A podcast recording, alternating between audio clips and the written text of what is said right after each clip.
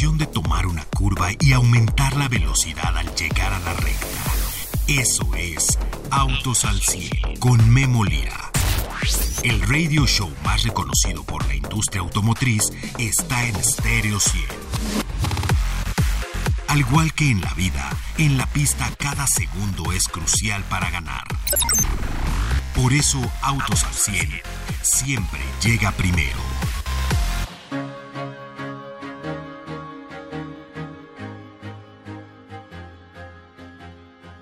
Chevrolet, Chevrolet nos anuncia que inicia la fabricación de vehículos eléctricos en nuestro país. Dos camionetas que son básicas para su pues gama en Estados Unidos. Eh, tendremos dos vehículos 100% eléctricos en, eh, en eh, México, haciéndose en México, exportándose y bueno, también vendiéndose en México. Por ahí vamos seguramente a ver eh, Trax EV, Equinox EV, por ahí también tienen algunas otras Chevrolet Blazer EV, también lo tiene en Estados Unidos. Vamos a ver cuáles de estas son las que están realmente en México. Equinox EV por cierto, bueno, pues esto ya están haciendo pues 500, 550 kilómetros de rango. Vamos a probar esta, eh, pues esta plataforma que está sobre la plataforma Ultium. Estos, eh, estos vehículos están sobre la plataforma Ultium. Le puedo decir que los vehículos Chevrolet de lo que son eh, pues la era eléctrica, tienen un nuevo diseño, tienen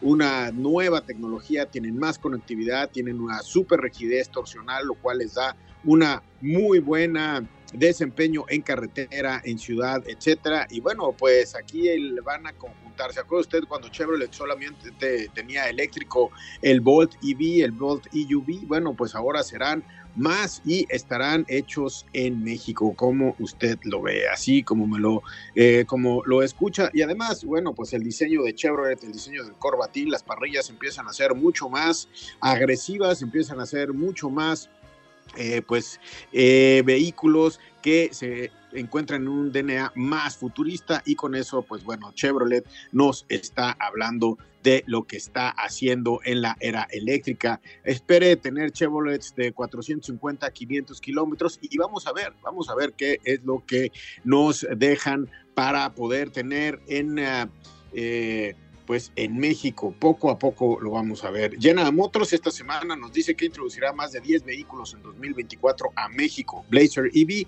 Trucks EV seguramente estarán. Y bueno, pues vamos a probar esta tecnología durante este fin de semana y estos días en Estados Unidos, en el estado de Florida y en el estado de California, donde hay mayor cantidad de vehículos eléctricos. La empresa así ha empezado un cambio eléctrico dentro de su producción también en el país, como le comento. Y bueno, pues, ¿qué le digo? El próximo año tendremos cuatro vehículos de la corporación eléctricos en nuestro país. El Homer EV, GMC Homer EV, que del cual he hablado bastante, y Cadillac Escalade IQ, que también es una de las, eh, de las apuestas grandes para... Va a ser la primera SUV grande, ¿eh? si usted ve la Escalade, bueno, pues ha sido muy bien vendida en todos los mercados. En nuestro país se vende muy bien este vehículo y bueno, pues ahora la tendremos 100% eléctrica. Se suma, por cierto, a Lyric que ya se está entregando Chevrolet, GMC, Homer, Cadillac, Buick, etcétera, tienen mucho producto para estar llegando a nuestro país. Además de, eh, pues, de la era eléctrica, traemos por ahí varios vehículos que se estarán presentando. Cadillac tendrá el XT4, que todavía es a gasolina. Buick tendrá el Envision. Chevrolet nos acaba de decir que lanza Cheyenne Bison o Bison, si usted se acuerda bueno, pues eh, ZR2 Bison de la Chillén llega y bueno, pues el Camaro para coleccionistas, 2.314.900, el ZL1, solamente 20 unidades, ¿eh? y del SS habrá más, también es para coleccionistas, pero es 1.414.000 900 pesos. Con esto le digo que Chevrolet está totalmente preparado para la era eléctrica y seguramente van a conjuntar la gasolina con lo eléctrico, con lo enchufable. Así es que, bueno, pues México ya está ahí, ya está en toda la inversión de la transformación de plantas y Blazer EV, Trucks EV hechas en México y le voy a platicar más adelante. No se pierda el programa del día de mañana, sábado, vamos a estar platicando acerca de estos vehículos. Fíjese que cuando uno maneja un vehículo eléctrico, se vuelve uno más eficiente, ¿eh? Eh, se vuelve uno, o sea, la mentalidad le cambia a uno. Si usted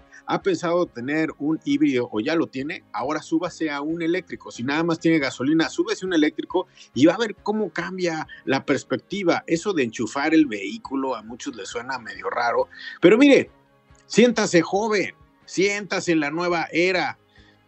¿Cuántos cargaban su teléfono en los 70? Nadie, era un cobre, lo levantaba, sonaba y punto. Hoy todo el mundo carga su teléfono y no hubo ningún problema. Si usted se quiere sentir en la nueva era de los automóviles eléctricos, pues simplemente lo siempre se lo digo. Si se va a comprar un eléctrico, ponga un cargador de casa. Si no pone el cargador de casa, en su casa no se puede, en su cerrada, en su edificio, etcétera, ni se compra un eléctrico porque se va a meter en problemas en este momento. Los cargadores rápidos de ciudad van a ser más escasos y van a ser muy abundantes en carreteras, por lo cual si usted va a ocupar un eléctrico en la ciudad, ponga su cargador eléctrico en un lugar que sea de usted, en un lugar donde sepa que usted va a poder ir a cargar su vehículo. Sean 5 minutos, 10 minutos que se tarde en cargar o sean las 8 horas de un cargador normal. En la carretera obviamente vamos a pasar y pues vamos a pasar 20 minutos. Mire, la nueva plataforma Ultim de General Motors, una estadística que tengo por ahí es que por cada 10 minutos de carga le va a cargar como 120 kilómetros de, rango. Imagínense, o sea, 120 kilómetros de rango en 30 minutos. Usted ya va a tener casi los 360 y si tenía 20% de la batería, eh, para cuando empezó a cargar, pues ahí ya tiene los 460 kilómetros, es decir, va a poder llegar a cualquier lugar. Pero en la ciudad ponga su cargador eléctrico, aunque lo use una vez cada 15 días, una vez cada semana y media. Y si usa muchísimo el coche, pues igual y lo usará una vez a la semana. Pero la verdad es que un eléctrico tiene que vivir con un cargador de casa y ahí es donde usted se va a ahorrar, bueno, pues las sillas a la, a gasolinera, etcétera, etcétera. Esto es los, el mundo, el mundo de los vehículos eléctricos aquí eh, le transmito desde Estados Unidos, pues toda la cultura de lo que viene siendo lo eléctrico, mientras la gasolina se está consolidando como una opción que está perdurando. Así es que vamos a tener lo mejor de los mundos. Yo soy Memo Lira. Esto es Autos al 100, el día de hoy viernes. Arrancamos. Autos al 100 con Memo Lira. Bien amigos, eh, regreso con ustedes y bueno, pues si es fin de semana, es fin de semana vintage con Fernando Mangino. Fer, ¿cómo estás? Me da mucho gusto saludarte. Igualmente, Memo, mucho gusto saludarte a ti y a todo el auditorio en este fin de semana vintage.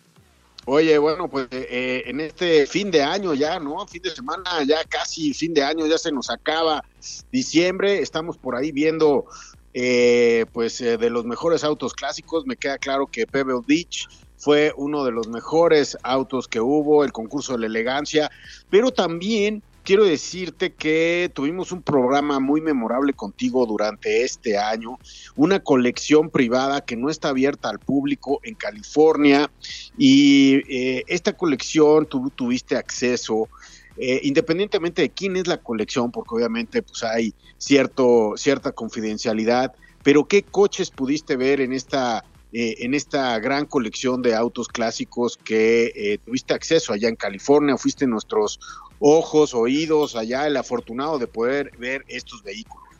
Sí, así es. Pues mira, fíjate que como te comentaba yo en el programa anterior, pues después de eh, estar en, Pebble Beach viendo el Best of Show, que es este Mercedes SSK 1937, que fue del príncipe de Afganistán, pues había otro contingente de ese tipo de Mercedes SSK que eran más o menos de la época, había 10 o 12 más, y después fueron invitados a una colección privada que existe en California, en, en la ciudad de Petaluma, que se llama The Keller Collection. Y entonces eh, tuvimos oportunidad de, entrar, es algo muy exclusivo, es algo que pues está abierto solamente para familiares y amigos del dueño de esta colección.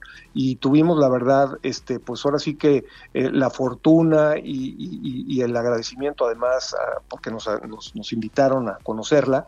Y bueno, pues ahí, hay 200 coches, hay cinco pabellones diferentes de diferentes eh, este, nacionalidades, está desde luego el, alemán, está el americano, está el inglés, está el francés y está el italiano.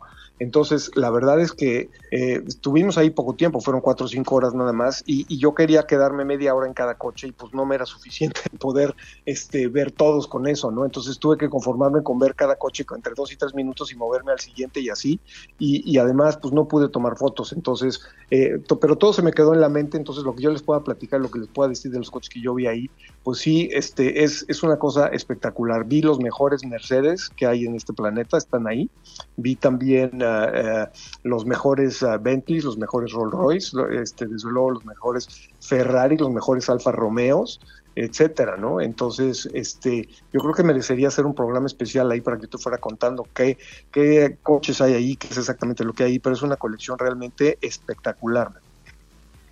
Oye, pues queda manifiesto que la escena de los autos clásicos, todo lo que son los vintage, los clásicos más que nada, pues bueno, forman parte de un acervo cultural de la humanidad y estas colecciones nos hacen pensar en esos museos de automóvil que van a registrar el paso de los mejores y más bellos autos de la historia, bueno, pues en estas colecciones privadas, ¿no?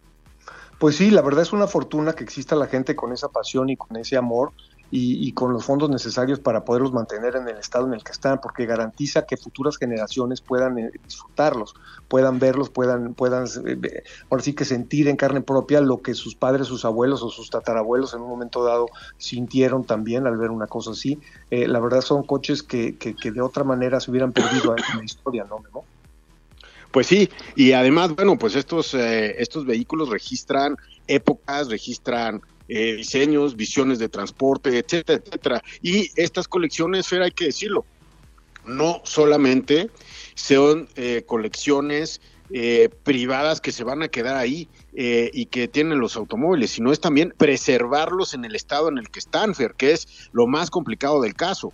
Sí, exacto, porque bueno, lo que yo vi ahí fue además un equipo de personas, como si fuera de una agencia automotriz, este, muchos mecánicos, muchos este, personas que, que, están encargadas del mantenimiento. Obviamente, previamente fueron restaurados en otro sitio, pero ya tenerlos ahí, los tienen que tener en estado para que arranquen con la primer giro de la llave. O sea, no son coches que están sin usarse, son coches que eh, en el momento en que llega eh, las personas que están a cargo de esa colección y escogen alguno para dar la vuelta, tiene que prender en el instante.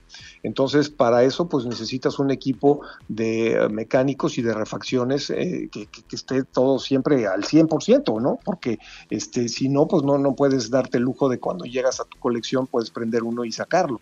Entonces, eso, eso vale mucho y, el costo de mantenimiento, pues sí, es algo que no cualquiera. Pues sí. Oye, ya hablando de mantenimiento, eh, para ah, pues preguntarte, hay por ahí en el aire preguntas y siempre se siempre hay. Oye, eh, ¿qué hay con los autos clásicos y las gasolinas con etanol? ¿Sí realmente puede causar el etanol un daño a los autos clásicos? Pues sí, Memo, me da pena decirte, pero tenemos que tener cuidado, sobre todo con coches que, que, fueron fabricados antes de 1900 90, incluso también algunos entre el 90 y el 2000. Hay que leer el manual del propietario y en algunos en el manual he llegado a leer que dice inclusive no usar gasolinas que tengan como aditivo cualquier alcohol, que es el etanol o el metanol. Eh, sé que en México hay un porcentaje bajo de, alcohol en las gasolinas, pero creo que ronda entre el 5 y el 7%. En otros países puede rondar el 10, el 15, incluso el 20%, en donde ese tipo de gasolinas no son recomendables para autos clásicos o para autos anteriores al año 2000. Eh, hay que tener mucho cuidado porque el alcohol lo que hace es que corroe la, el hule de las mangueras del sistema de combustible y puede provocar una fuga de combustible. Yo he estado presente en ah, salidas de clubes de autos clásicos en donde las mangueras están precisamente picadas o, se, reblandecen por el tema del alcohol, estaban hechas para, para que corrieran gasolinas dentro de ellas, gasolina al 100%, no gasolina con etanol.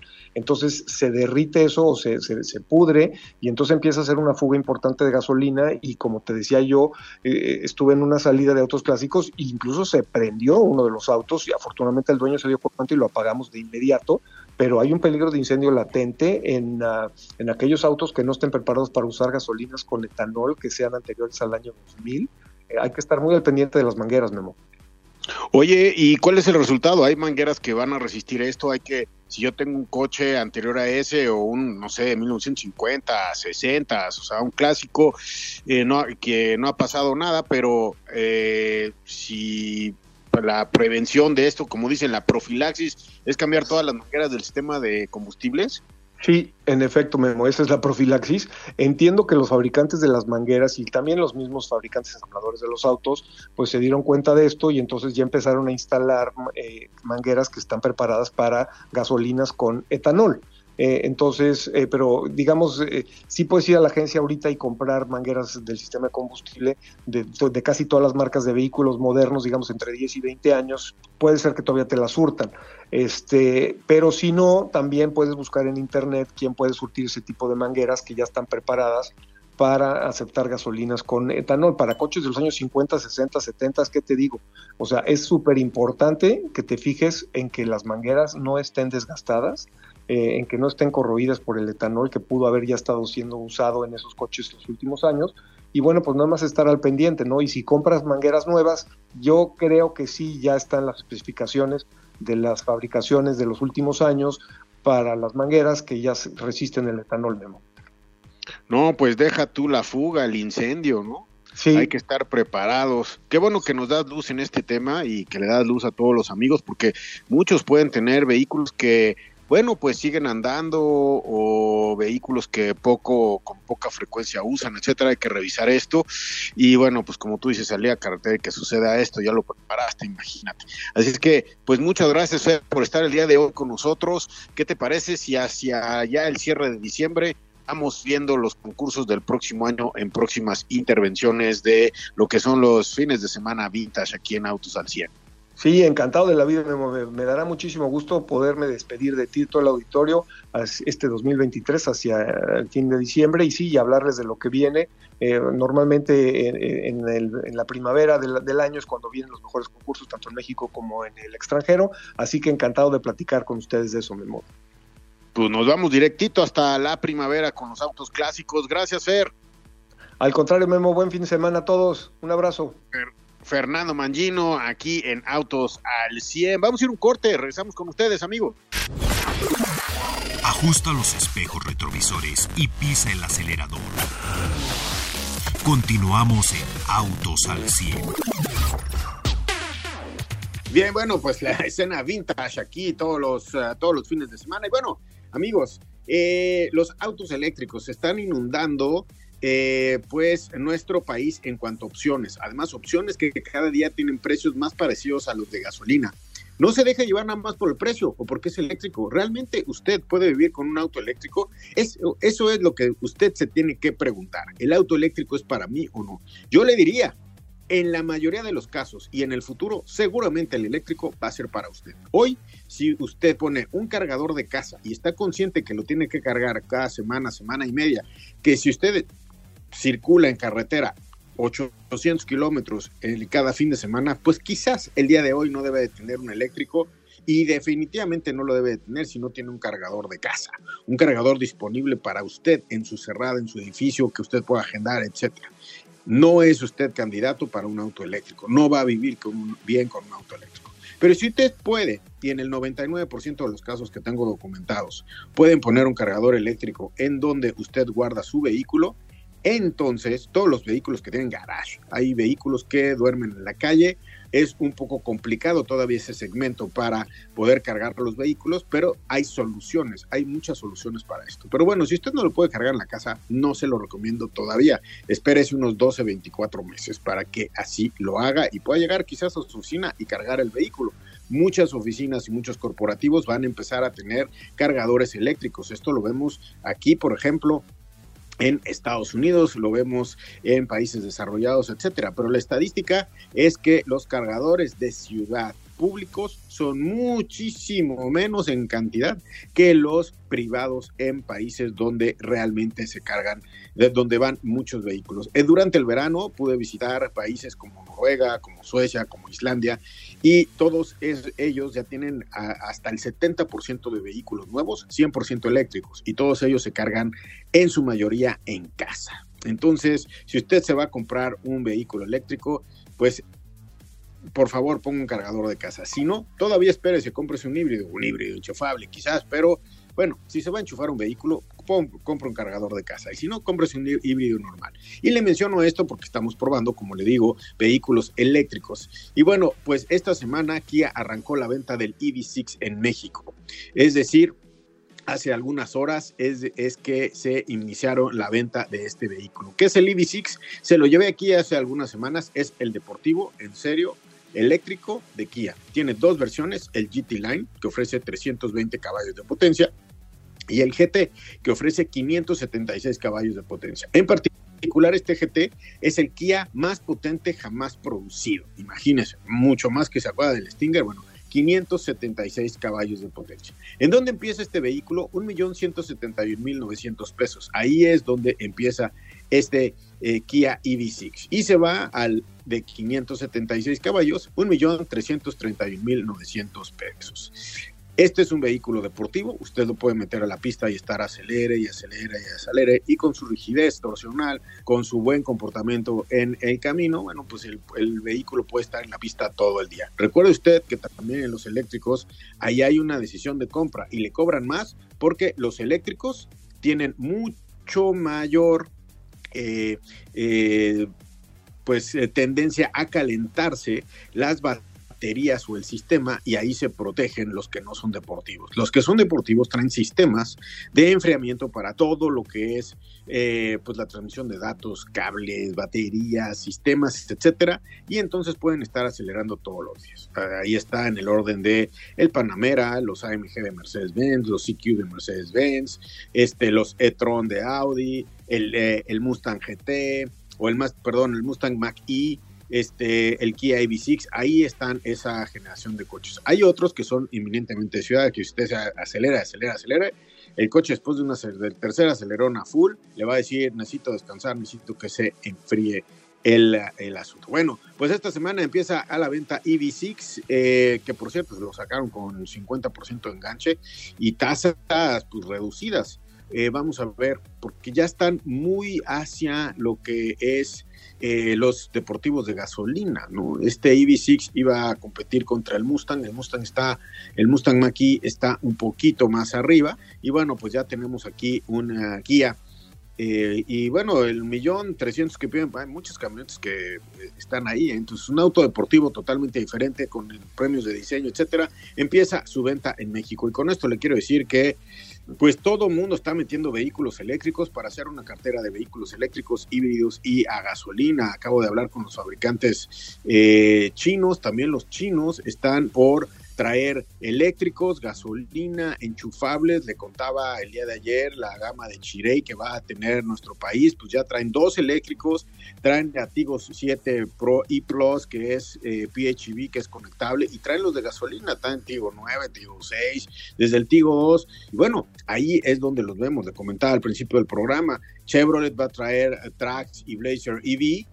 Y por el otro lado, bueno, pues estamos viendo Cadillac eléctrica, estamos viendo Homer C, eh, GMC Homer EV, pero por el otro lado también estamos viendo pues eh, vehículos y camionetas 100% a gasolina. Hoy y eh, los próximos años vamos a vivir con esta dualidad. ¿Qué quiere, gasolina o eléctricos? Y ya el precio y ya el rango no va a ser lo difícil o la decisión de compra, es qué le queda a usted y qué es lo que soluciona las eh, pues las necesidades de transportación de su familia, porque no va a querer un, eléctrico de un millón de pesos o un millón trescientos si pues, no le sirve para su familia, ¿no?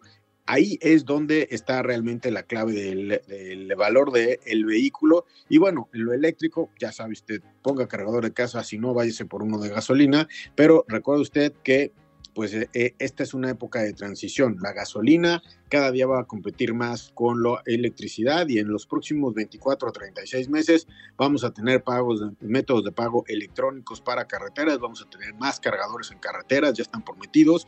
Y bueno, pues uno de los vehículos más vendidos dentro de la marca como el X30 de Volvo que se convierte en una de las camionetas más asequibles en precio y además con un rango de ya casi los 450, 500 kilómetros en 649.900 pesos. Y además vienen vehículos más económicos, 100% eléctricos, que están por ahí de los 300 kilómetros de rango, como, como es el Renault eh, Quid, tenemos por ahí el CEV E1, Cross, etcétera, etcétera. Así es que un eléctrico, le aseguro que está más cerca de su cochera de lo que usted se imagina. Bien, pues lo espero el día de mañana aquí en Autos al 100. Vamos a seguir probando vehículos eléctricos y vamos a ver cómo es esto de la nueva cultura eléctrica en Norteamérica. Denise en los controles, gracias Denise. Pedro, el Magic Camarillo, haciendo la magia de la producción de este programa. Gracias Pedro, soy Memo Lira. Yo lo escucho el día de mañana y de aquí a mañana sea un conductor más eficiente. Utilice bien el freno y el acelerador para que la eficiencia en combustible, en electricidad y en ese desgaste de pastillas de freno que contamina muchísimo sea mucho mejor en su vehículo. Soy Memo Lira, que viva la vida. Gracias, nos escuchamos mañana, 12 del día. Todo motor necesita descanso y mantenimiento para rendir al máximo. Por eso el garage de Autos al 100 se cierra hasta la siguiente emisión. No te la pierdas, porque Memo Lira y su equipo tendrán para ti toda la información de la industria automotriz. Autos al 100, a través de Stereo 100, siempre contigo.